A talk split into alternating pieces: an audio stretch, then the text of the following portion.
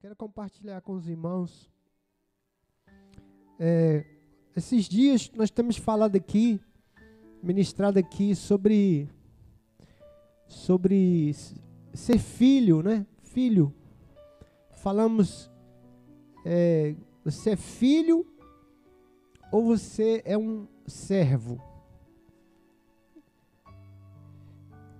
Sem desprezar, né? Essa ideia de que a Bíblia também nos ensina a ser servos, com certeza. Né? Mas, é, dentro do que a gente falou,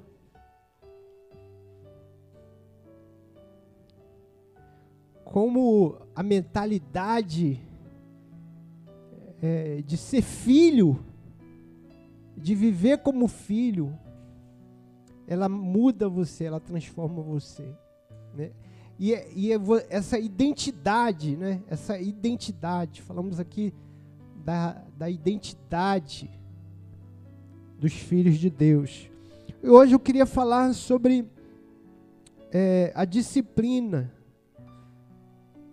dos filhos de Deus. Como Deus, assim como os pais terrestres, né, terrenos, disciplina os seus filhos, Assim também o nosso Pai Celestial também disciplina os seus filhos.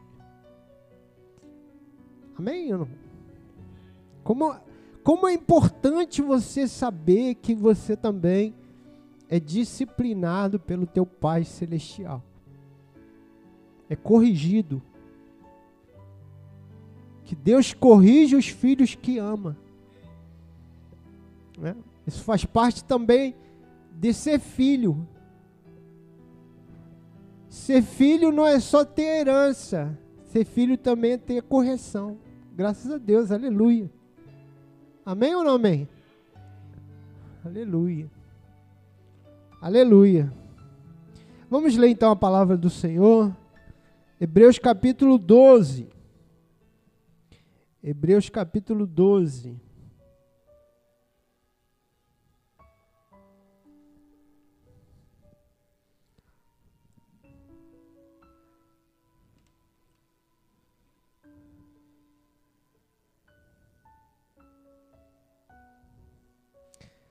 Hebreus capítulo 12, a partir do verso 5. Você achou aí? Diga amém, diga aleluia, diga glória a Deus, diga Deus é bom, diga qualquer coisa aí para eu saber. Amém? Aleluia. É, Hebreus capítulo 12, a partir do verso 5. Diz assim: Estais esquecidos da exortação que, como a filhos, discorre convosco. Filho meu, não menosprezes a correção que vem do Senhor. Filho meu, não menosprezes a correção que vem do Senhor.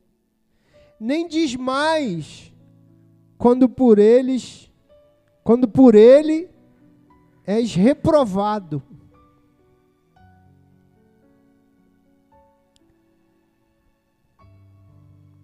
Porque o Senhor corrige a quem ama e açoita a todo filho a quem recebe. É para a disciplina que perseverais. Deus vos trata como filhos. Pois que filhos há? Pois que filho há que o pai não corrige? Mas se estás sem correção, de que todos se tornam, têm tornado participantes, logo sois bastardos, não filhos. Além disso, tínhamos os nossos pais, segundo a carne, que nos corrigiam e os respeitávamos não havemos de estar em muito maior submissão ao Pai espiritual. E então viveremos? Pois eles nos corrigiam por pouco tempo, segundo melhor lhes parecia. Deus, porém, nos disciplina para aproveitamento, a fim de sermos participantes da sua santidade.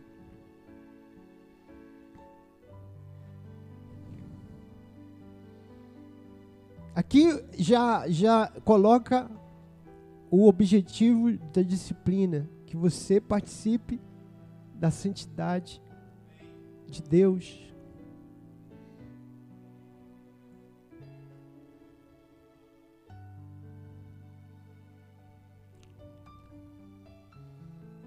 Toda disciplina com efeito no momento não parece ser motivo de alegria mas de tristeza. Ao depois, entretanto, produz fruto pacífico, os que têm sido por ela exercitados, fruto de justiça. Aleluia. Oremos, Pai, mais uma vez te agradecemos pela tua palavra. E pedimos, Senhor, ser misericordioso conosco, ser compassivo, ser benigno e nos ensina a tua palavra. Nos dê luz, Senhor. Que ela ilumine o nosso entendimento. Que ela ilumine o nosso coração que mais uma vez o nosso coração seja esclarecido, que ele tenha revelação da tua vontade que é boa, que é perfeita e que é agradável. Oh Deus, esse é o teu rebanho, essa é a tua igreja, são teus filhos, são tuas ovelhas é a igreja que o Senhor edificou, é a igreja que o Senhor salvou, que o Senhor comprou com teu sangue. É o Senhor que converte, é o Senhor que convence, é o Senhor que nos transforma de glória em glória a tua imagem. É pela obra do teu Espírito que somos salvos, e é pela tua, obra do teu Espírito também que somos santificados, que somos transformados, Senhor. Por isso pedimos, nos abençoa, nos guia nessa noite pela tua palavra e que a tua palavra nos toque, que ela seja como essa espada de dois gumes que atravesse nossa alma, que separe alma e espírito, que, que ela, ó Deus, nos dê, ó Deus, clareza sobre a tua vontade, sobre o teu propósito, teu querer. Nós pedimos assim, em nome de Jesus. Amém. Amém? Posso ouvir um amém? Aleluia. Glória a Deus. Aleluia. Irmãos, há até alguns anos ah, atrás, na época da, se eu não me engano, a, a presidente Dilma, na época, morreu um, uma criança, um menino chamado Bernardo, e ele, os pais, o,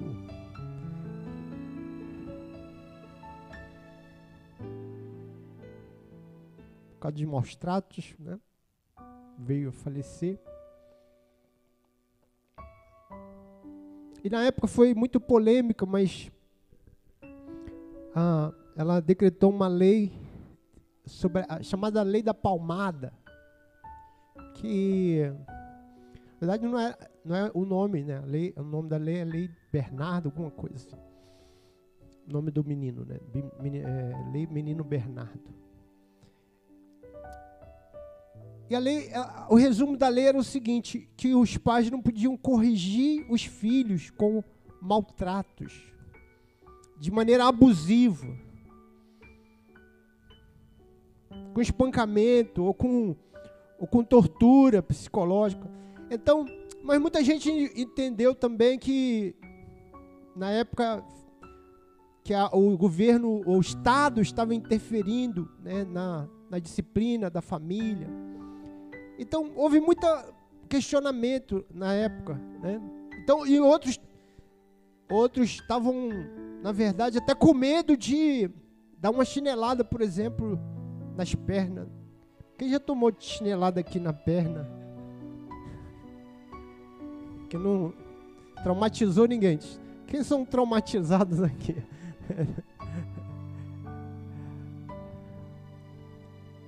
Eu lembro, irmão, que quando eu lembro disso ainda até hoje, que quando eu levava uma chinelada do, da minha mãe, que meu pai geralmente, meu pai nunca bateu na gente, mas minha mãe sempre dava uma chinelada, dessa chinelada na perna ou uma varada, mas nunca nada de nada demais. E sempre eu chorava mais do que era para chorar, né? Eu sabia que às vezes nem doía tanto, mas tu ah! Abria logo aquele berreiro para dizer que tinha doído muito, né? Para não, não dar mais, né? Às vezes era uma só, você fazia aquela ah! para não, não vir mais, né? Vai que você não chora, né? Tinha menino que não chorava e. Ah, não doeu não? Doeu não? Vai levar mais 10 só por causa disso, né? Então há, há, há, essa. Como é que a gente pode corrigir sem ser abusivo, mas também não deixar de corrigir, porque o pai corrige os filhos que ama, né? E na verdade eu não quero entrar nessa questão de correção de, de familiar, mas eu quero falar dessa, dessa, dessa correção de Deus.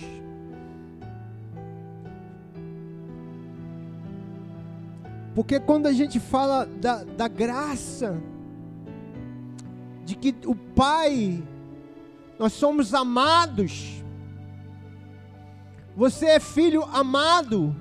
Amém? Quantos são filhos amados aqui? Que o Pai nos ama apesar de nós. Apesar de nossas falhas, apesar de nossos erros, o Pai nos ama. E nos ama em Cristo, nos ama por causa de Cristo e nos ama por causa daquilo que Jesus fez na cruz por nós. Então, muitas vezes as pessoas entendem que Qualquer coisa que você faça de errado, qualquer maneira que você viva, não vai alterar nada essa relação né, de, de, paterna de Deus. Não, é, também não é verdade.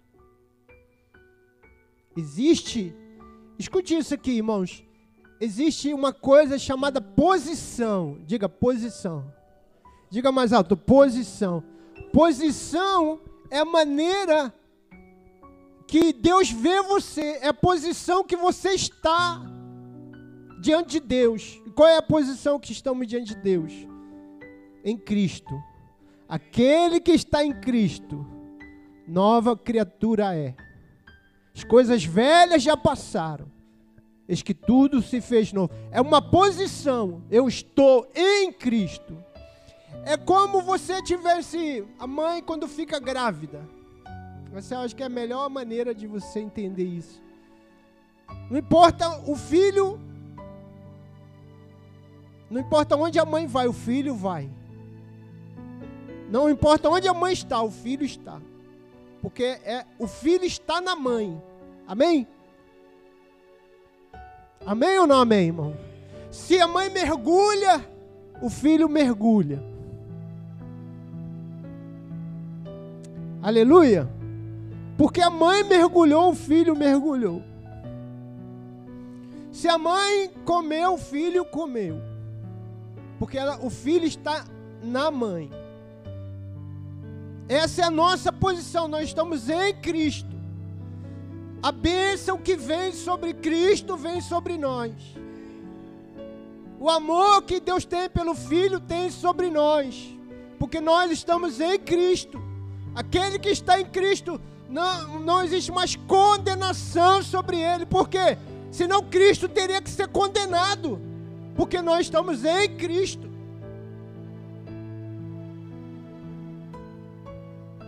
Porque vamos, somos, somos salvos. Porque Cristo não pode ser condenado. Porque eu estou agora em Cristo. Eu estou salvo nele. Redimido nele. Perdoado nele. Essa é a nossa posição. Vale posição. Então, como filho de Deus, eu estou na mesma posição que está o Filho de Deus, que é Cristo. Aleluia, irmãos. Glória a Deus. Pode ouvir uma glória a Deus, irmão. Outra coisa é o estado. O estado é o que é o que você faz. É a maneira como você está hoje aí. Nem sempre o nosso estado a maneira como nós vivemos, eu quero dizer, se corresponde com a nossa posição. Eu estou na posição de em Cristo, então Cristo é santo e eu estou em Cristo, eu sou santo, mas o meu estado, eu estou vivendo. Eu acabei de cair, acabei de pecar escorreguei, pequei, estou me sentindo impuro, cometi um erro, pequei contra Deus. Agora, o que eu fiz aqui, o pecado que eu cometi, me tirou da posição? Não, eu continuo na posição. Eu continuo sendo amado, continuo sendo filho, continuo sendo santo, inclusive, porque eu estou em Cristo e Cristo é santo. Aleluia. Amém ou não amém, irmãos? Agora, o meu estado não é. Na verdade, nem os meus sentimentos são. Essa, essa é a luta, essa é a crise do crente nem sempre o estado, nem sempre as atitudes correspondem com a posição em que ele está. Deus, agora escute, Deus, Ele não quer que você tenha apenas, esteja apenas na posição. Deus quer que você ande também na posição. Que, que o teu estado se aproxime mais que possível da sua posição.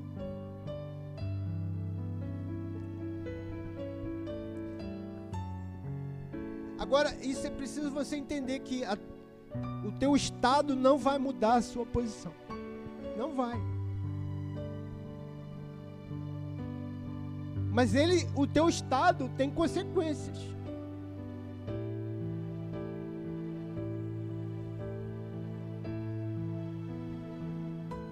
Aleluia, irmãos. Então, deixa eu falar um pouquinho ainda dessa, dessa questão da posição. Abra sua Bíblia aí, Números 23. Números 23.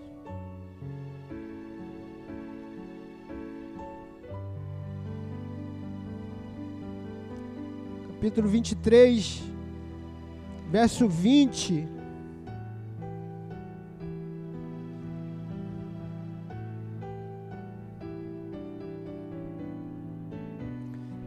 23, 20 a 21. Diz assim: Eis que para abençoar recebi ordem.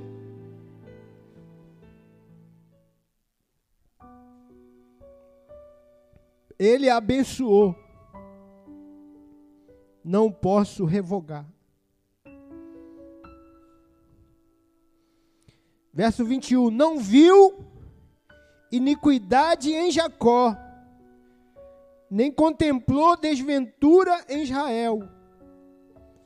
O Senhor, seu Deus, está com ele.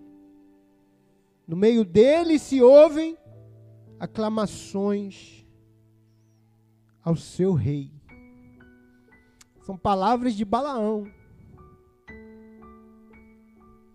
Deixa eu contar para você a história para você entender. Balaão era um profeta, era um vidente, era um, era um mago, era um encantador, era um homem espiritual. Era um homem que lidava com as coisas espirituais.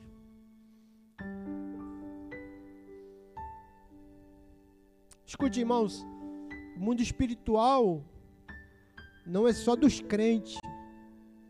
O mundo espiritual é de outros também.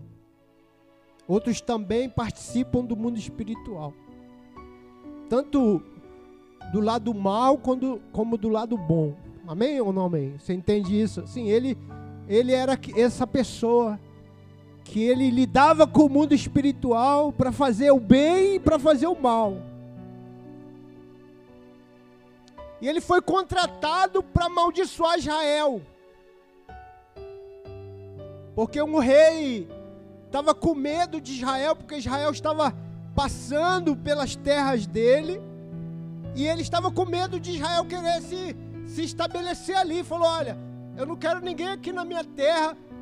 E eu estou te contratando para você espraguejar, para você amaldiçoar esse povo. Para que eles, eles se tornem doentes, para que eles sejam derrotados, para que eles sejam enfraquecidos, e então nós possamos lutar com eles e vencer. Então Balaão foi lá amaldiçoar. E quando ele foi amaldiçoar, ele não conseguiu amaldiçoar. Ao invés de amaldiçoar, ele abençoou. Aleluia, irmãos. Imagine alguém paga lá um feiticeiro lá para amaldiçoar você e o cara quando ele começa a mal não sai nada.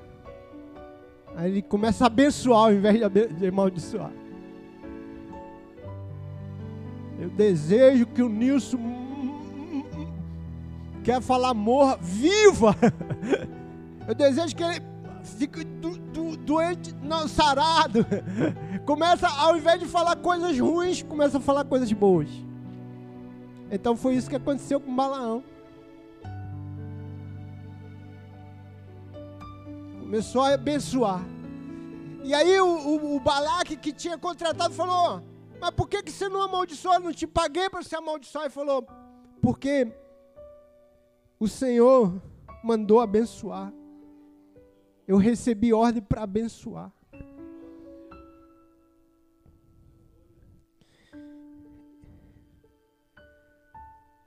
E ele, com essas palavras, escute isso, irmão. Para abençoar, recebi ordem. Ele abençoou. Não posso revogar. Ninguém pode revogar a bênção de Deus.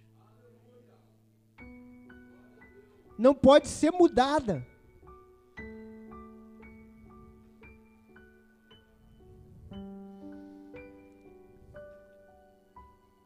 Não viu iniquidade em Jacó. Veja, escute, irmãos. Ele não disse que não havia iniquidade.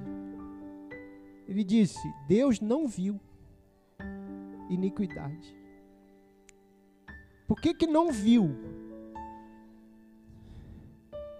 Porque Deus vê a posição. E a posição de Israel era a, mesma posição que nós estamos. Eles estavam cobertos pelo cordeiro. Porque quem é o cordeiro? O cordeiro era o cordeiro que era sacrificado no tabernáculo. Porque todo dia o sacerdote sacrificava lá o, o cordeiro. Porque o cordeiro é Cristo. Só não é sacrificado hoje porque Cristo foi sacrificado uma única vez para sempre. Não precisa mais sacrificar. Mas aquela, naquele momento ali, o cordeiro representava Cristo. O sangue do cordeiro representava o sangue de Cristo. Ele estava coberto pelo sangue. E Deus não viu iniquidade. Havia iniquidade. O povo falava bobagem. o povo idolatrava, o povo se prostituiu, o povo caiu várias vezes, se rebelou. Mas Deus disse: Eu não vi iniquidade em Jacó. Por que, que não viu? Por causa da posição. Existe a posição. E a posição que nós estamos é a posição que Cristo está. Aleluia. Então, quando, como é, por que que Deus nos corrige? Ele não corrige você por causa da posição, ele corrige você por causa do seu estado, para que você volte para a posição.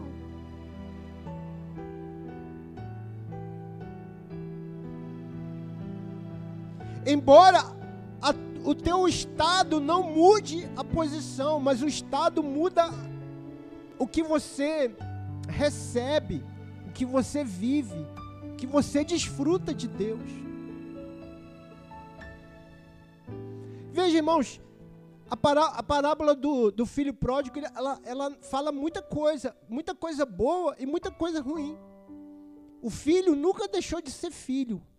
O filho sempre pode voltar para casa, mas você não pode esquecer que o filho deixou de ser abençoado pelo pai. Que o filho pecou. Que o filho desejou comer a comida dos porcos, mesmo sendo filho.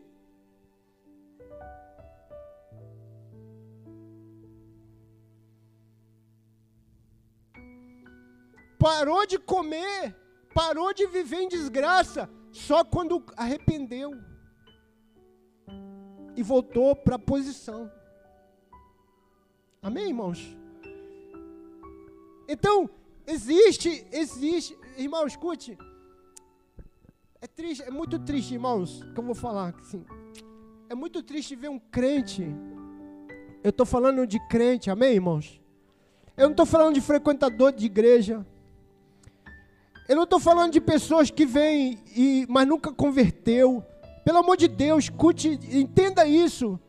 Eu estou falando de uma pessoa convertida, uma pessoa que é, creu em Jesus. É desse crente que é filho de Deus que eu estou falando.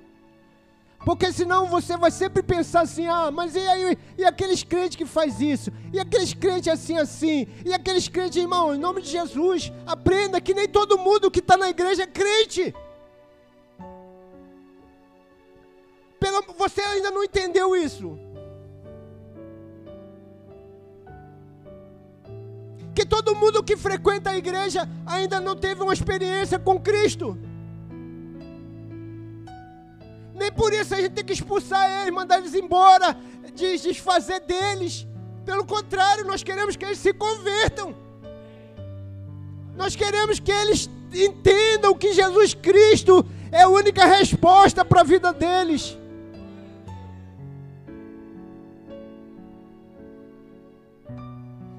Então, quando você vê um crente falando bobagem, vivendo de maneira errada, meu irmão, olhe para que ele converta o coração dele.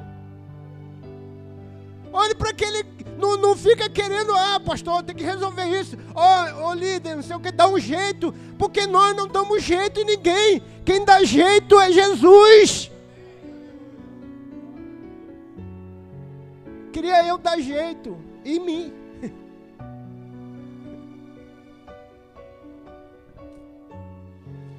Fala até em língua. A gente fala até em língua assim.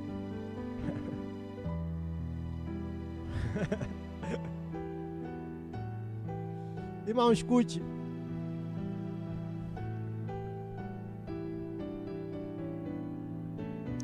É muito triste você ver o Filho de Deus andando que poderia ser nobre nobre, viver em nobreza, viver a, a, a, como filho, desfrutar de tudo, de toda a herança do pai.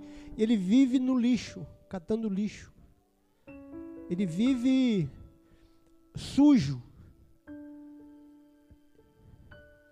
Ele vive miserável. Quando ele poderia ser rico. Ele vive sujo quando poderia ser santo, santificado, limpo. Ele come com porco quando poderia comer na mesa do pai, mesmo sendo filho.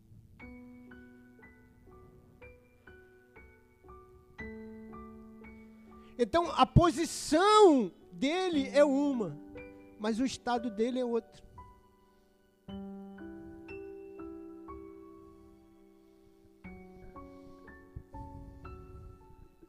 Você poderia usar sua boca como um, um instrumento, mas você xinga, você reclama, você fala imoralidade. Poderia ser os olhos santos, mas você olha para coisa impura. Entende o que eu estou falando? Amém? Mas, mas, pastor, mas ele não é filho? Sim, filho. Mas os amigos dele são os porcos.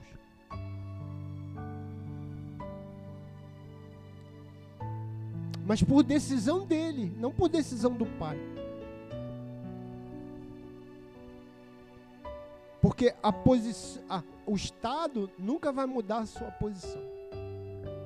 Você está em Cristo.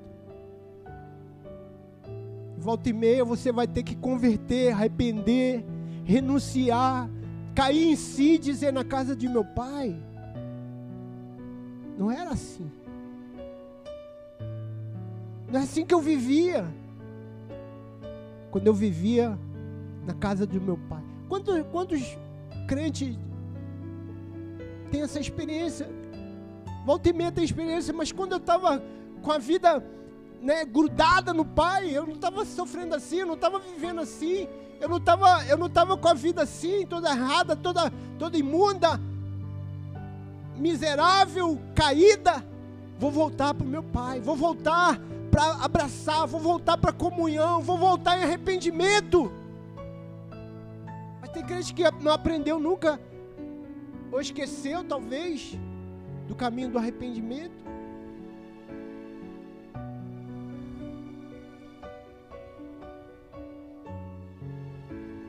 Não adianta você ficar é, ressentido. Não adianta você ficar reclamando da vida. Dizendo, ah, esse negócio de crente não, não resolve nada. Converte, arrepende. Volta para o Pai, volta para andar com o Pai, volta para caminhar na presença do Pai, volta para buscar a Deus de todo o coração. E se você nunca experimentou isso, vai buscar a Deus para experimentar.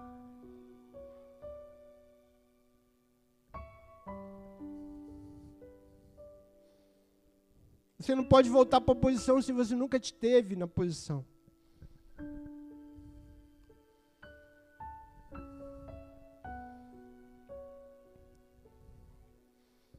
A disciplina nos mantém atentos.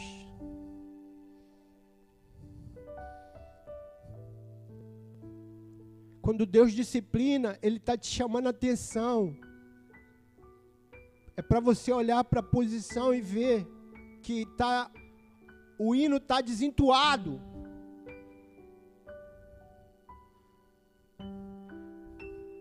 Você, por exemplo, irmão, escute, você é uma mangueira, amém? Quantos são mangueira aqui? Eu sou uma mangueira. Só um exemplo, amém, irmãos? Vai que você é uma mangueira, um pé de manga. E aí você tá todo feliz lá, eu sou uma mangueira, eu sou um pé de manga e tudo. E um dia você olha assim, tem uma goiaba. Você fala, que, o que, que goiaba é essa aí?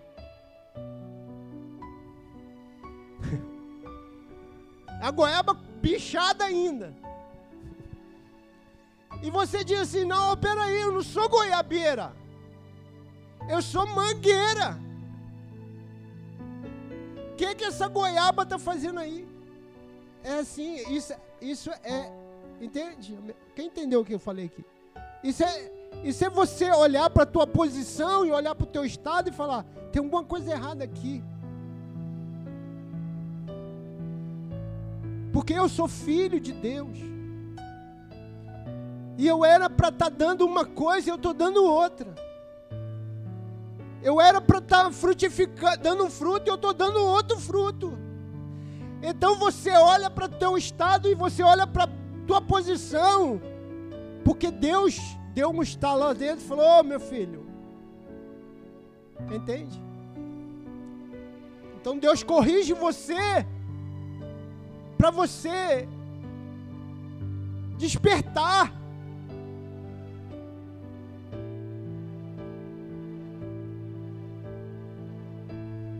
E pastor, mas como é que Deus nos corrige? Ele manda uma doença, ele desemprega, ele manda um cai a telha, morre alguém.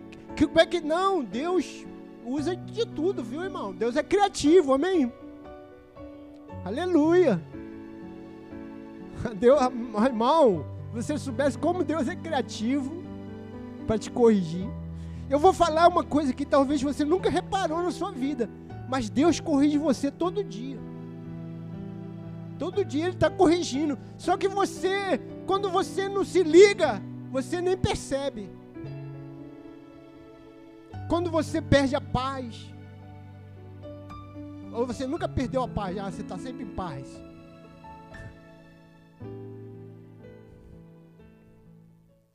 Uma vez um pastor, pastor mesmo, o pastor contou o pecado dele, né? E ele ia trair a sua esposa. Pastores também pecam, né? E aí ele deixou o carro dele no estacionamento do, do shopping, pegou um Uber para ninguém ver o carro e tudo. E falou, pegou o Uber para ir para encontrar a, a, amante. Aí quando ele chegou no lugar onde que ele ia encontrar a amante, o, o Uber falou assim, ô, ô irmão, desculpa aí, eu vou falar um negócio. Você sabe que crente é meio doido, né? Assim, se eu falar não tiver nada a ver, esquece o que eu falei. É porque Deus está me incomodando aqui.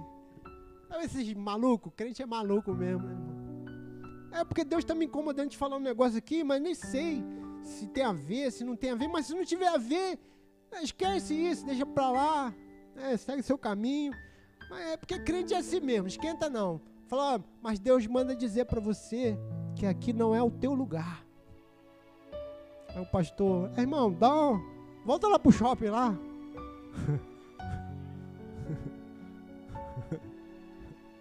então, Veja, Deus corrige até para você não fazer a bobagem que você ia fazer.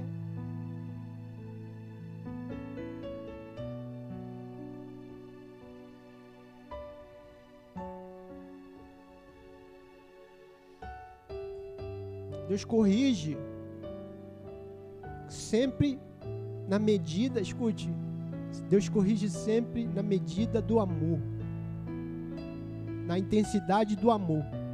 Então a correção pode ser forte também, porque o amor é forte. A Bíblia diz que o amor é forte como a morte. Então Deus pode ser duro também. Deus pode dar um socão no estômago que você vai botar os bofes para fora. Pode, pode, pode mesmo. Que você vai ficar, vai vomitar tão forte que vai ser a pancada. Mas é pro teu bem. Vai falar, mas isso é pro teu bem. Já já tu tá melhor. Já já você vai ser curado disso. Tem gente que diz assim: "Não, Deus Deus não faz mal". Não, claro que não.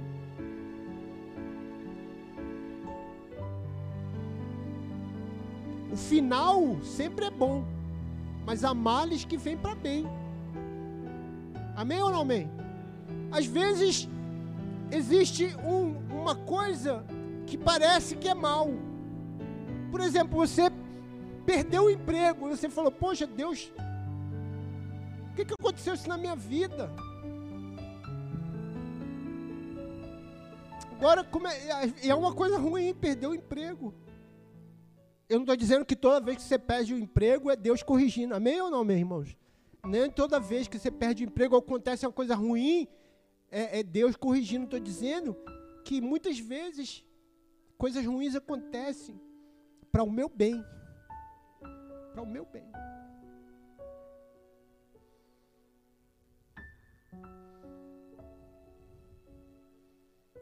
Para evitar uma coisa pior.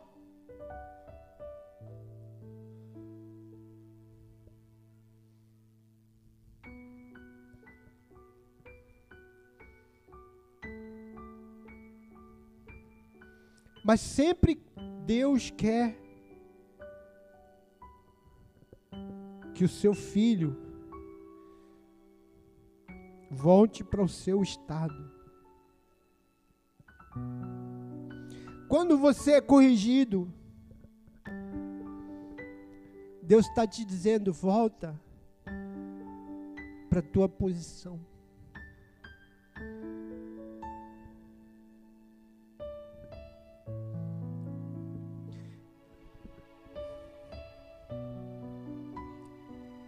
Quando você sai do estado, ou melhor, quando você sai da posição, que é a posição de filho, de estar em Cristo,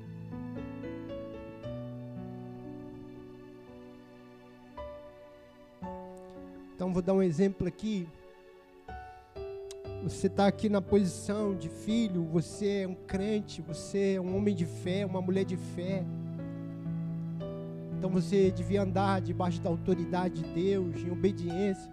Aí você começa, por exemplo, a dar mau testemunho. Você começa a xingar. Você começa a, a, a falar, contar piada imoral, trair sua esposa, seu esposo. E aí, e faz isso diante dos homens. E os homens, o teu testemunho é afetado.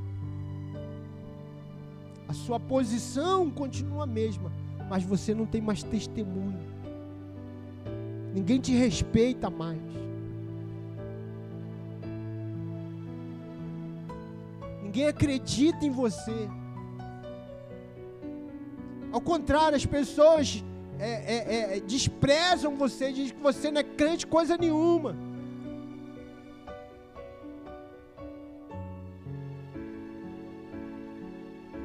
Então, a, a, o teu estado afeta, é afetado.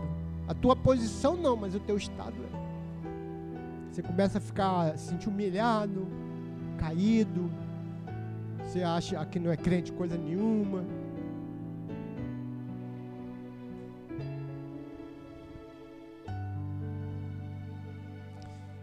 E a outra coisa é você para de desfrutar das coisas espirituais.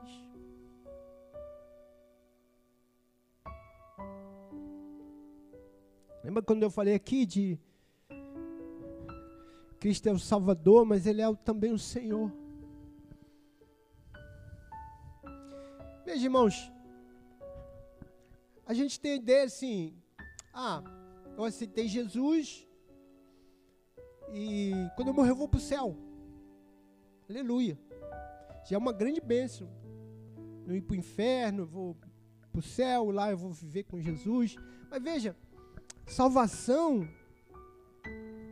não é só você, não é, não é uma coisa que você desfruta depois que você morre. Salvação é para você desfrutar da herança aqui também na terra desfrutar de Deus aqui também na terra. Fazer a vida ter sentido aqui na terra.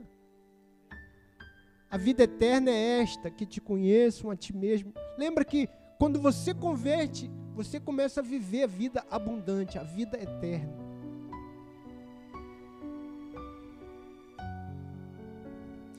Porque a gente tem a ideia de que o crente, ele é um, é um sofredor, ele tem que renunciar a tudo, ele não pode fazer isso, não pode fazer, só coisa boa. Crente, tudo que é bom, crente não pode fazer.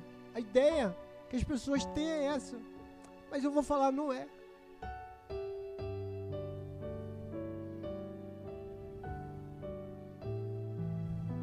É porque você acha que coisa ruim é coisa boa. E é, e é muito. Dá para entender isso, porque você não conhece o que é bom. Você não conhece as coisas do Espírito. Você nunca experimentou as coisas do Espírito. Então, se você conhece só o que é terreno, você vai dizer: ah, crente não aproveita nada, porque a tua ideia de bom, de coisa boa, é só coisa terrena.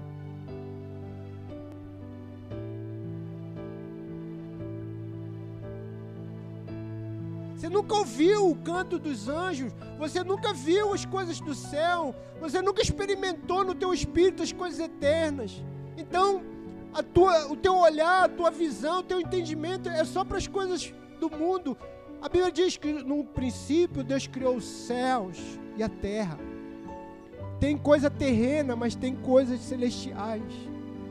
O que é terreno é terreno, o que é celestial é celestial. Deus criou os céus primeiro. Primeiro tem as coisas do céu. Mas, pastor, mas eu nunca vi nada do céu, eu nunca experimentei. Claro, porque você só tem o teu olhar para as coisas da terra.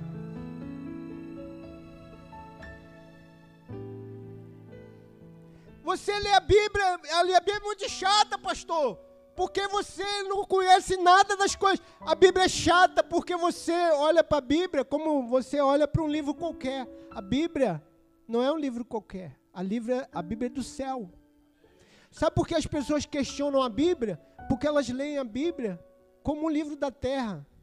Se você lê a Bíblia como um livro da terra, ela é chata, ela é cheia de coisa estranha, é morte, isso, aquilo, porque a, o teu entendimento é carnal. Se o teu entendimento é carnal, a Bíblia se fecha para você.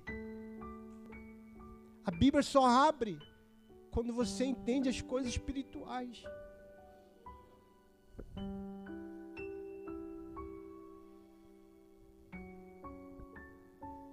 Escute, irmãos. A gente está sempre e, tem, e tem muita coisa a ver com jovens também, que eu vou falar. A gente está sempre querendo fazer a igreja ser atrativa, ter dança, som, instrumento, ser mais preto, pintar de preto, ser mais, botar uns refletores. Veja, tudo isso tem no mundo. Vai numa, vai numa, numa casa de uma. Como é que é? Casa de show. Você vai ver refletor lá. Tem refletor lá. Tem, tem música lá muito melhor do que a música da igreja. A igreja não, não, não, vai, não, não vai suprir você se você só quer ver isso. Vai em outro lugar por mais bonito que seja, por mais que a gente tente fazer o melhor, não vai chegar nem perto do que, do que do, do, da profissionalismo do mundo. No mundo tem muito melhor isso. Jogo de luz, fumaça, música, muito melhor, infinitamente melhor do que a igreja. Não é isso que a gente quer te dar, não é isso que eu quero te dar. Eu quero te dar, mostrar o céu se você vem aqui e você não te.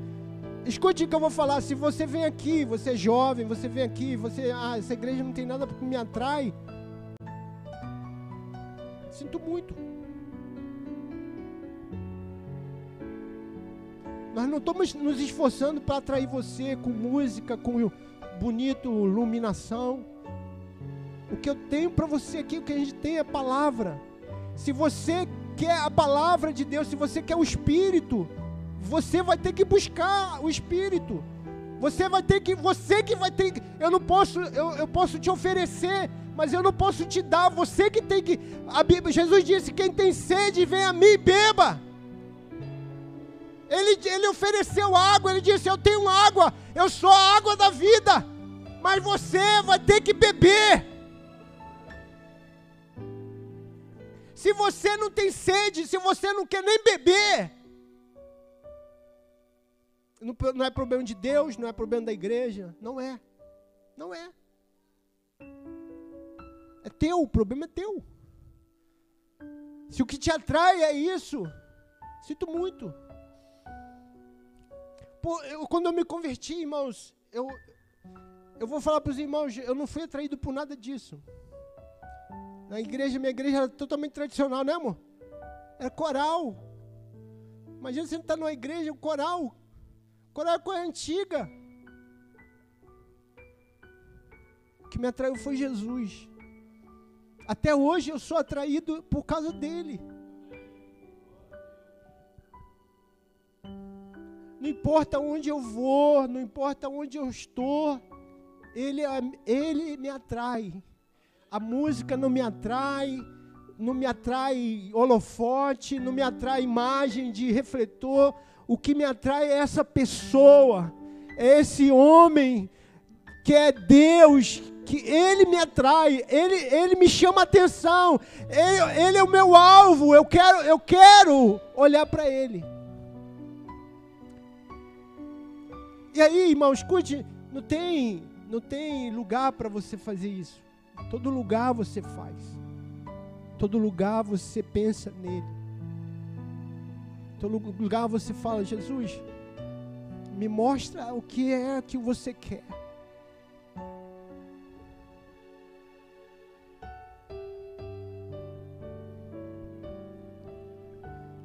Me mostra quem o Senhor é.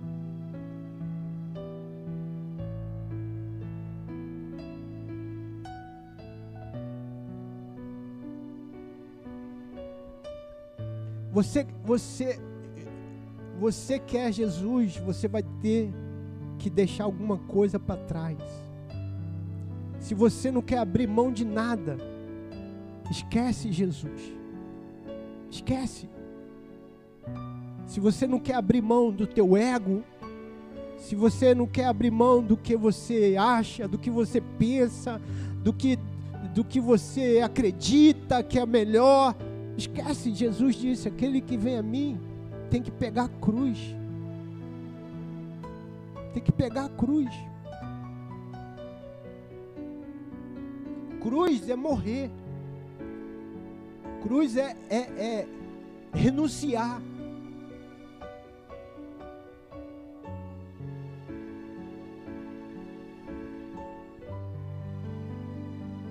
Pastor, você está falando aí, é, muito duro, porque parece que tem que, você tem que deixar tudo, é isso mesmo. Exatamente isso.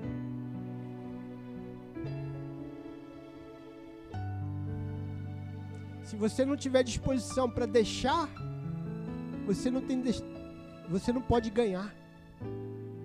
Porque você só pode receber as coisas do céu quando você abandonar as coisas da terra.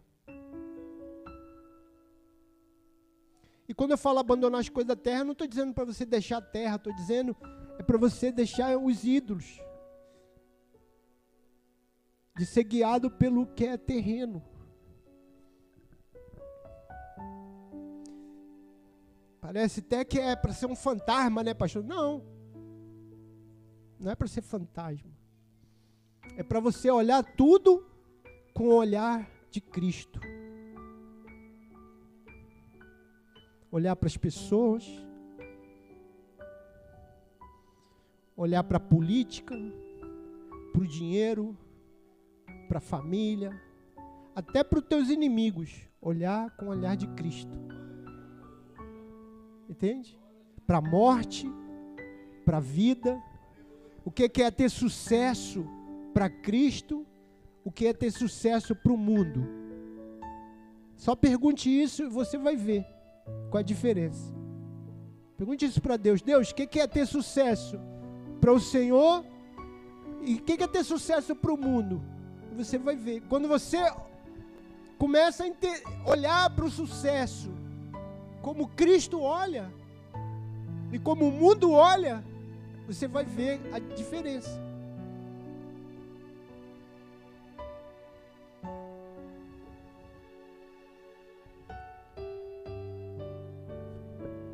Escute, alguém que eu estou falando aqui, irmãos, eu não estou falando de alguém que é perfeito e está falando com gente imperfeita, não.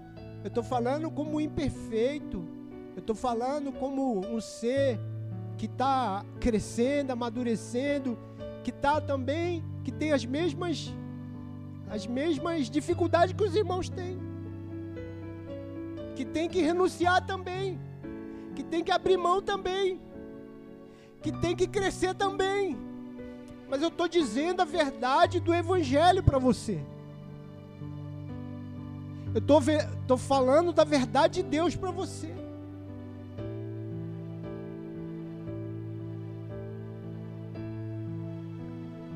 Por último, quando você é corrigido, porque Deus quer te levar a uma posição mais elevada.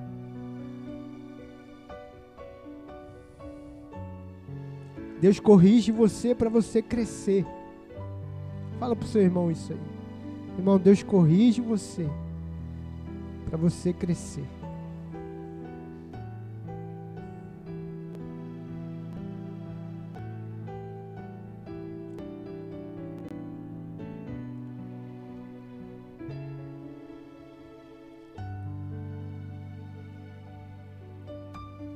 Porque o Senhor corrige a quem ama e açoita todo filho a quem recebe.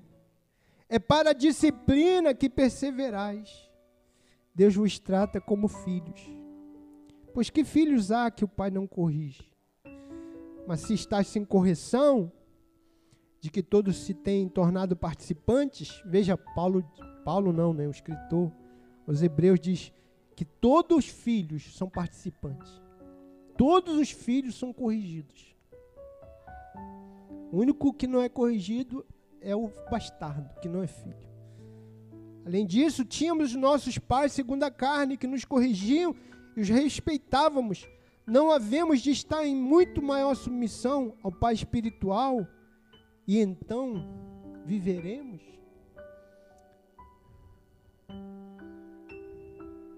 Veja que Deus quer nos corrigir para você viver, não para você morrer.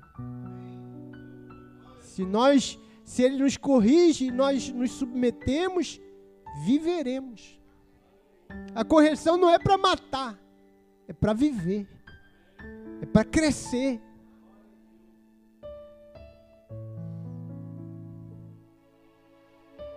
Pois ele nos corrigiam por pouco tempo, segundo melhor lhes parecia.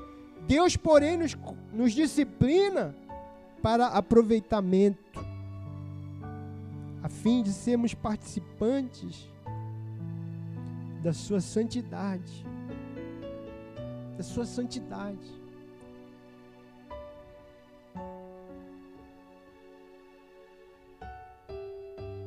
Você é corrigido para você participar da santidade de Deus. Aleluia.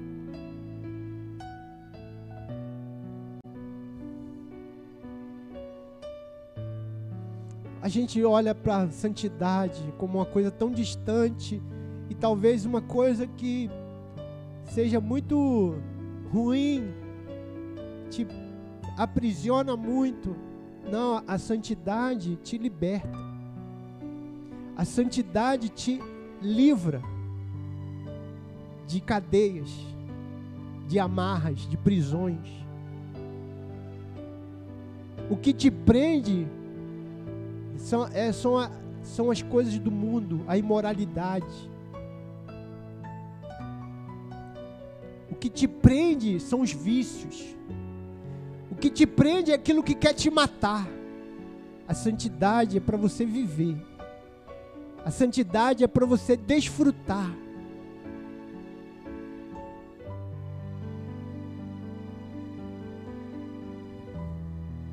Toda disciplina com efeito no momento, não parece ser motivo de alegria, mas de tristeza.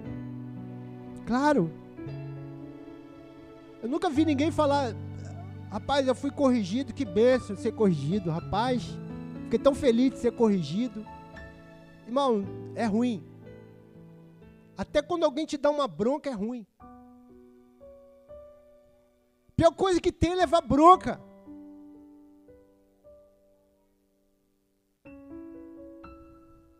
Mesmo que seja aquela bronca bonita, bem educada. Né? A pessoa nem queria te dar uma bronca, ela falou com tanto jeitinho. E você, mesmo assim, você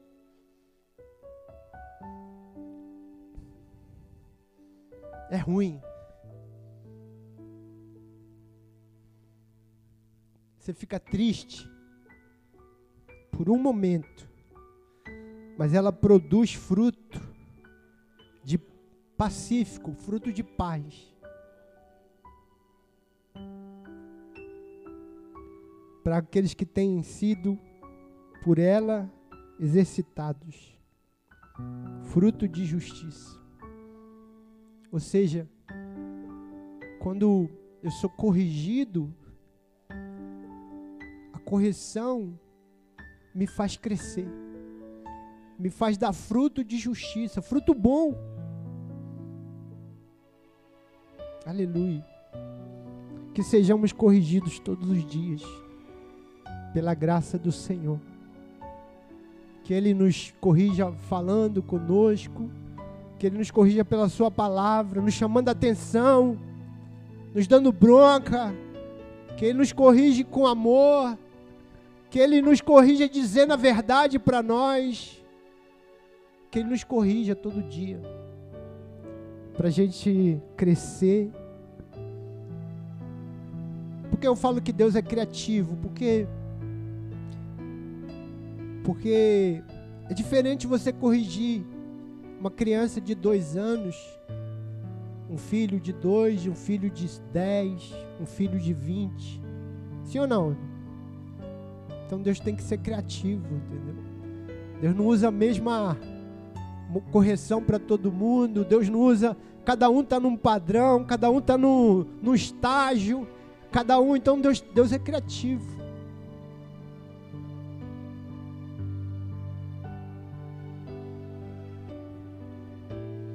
Você não pode pegar um filho de 30 anos e puxar a orelha dele e falar, vem cá! Entendeu? Porque vai adiantar muita coisa. Mas um novinho você puxa. Não muito para ele não ficar com o orelhão, né? Mas eu estou falando assim, né? Você faz lá o que você quiser. Uma correção, você precisa ser você precisa ser também criativo, amém, irmãos? Amém ou não amém? Mas o filho que é amado, você é filho amado, é também corrigido. Aleluia, dê um aplauso a Jesus. Receba essa palavra. Em nome de Jesus.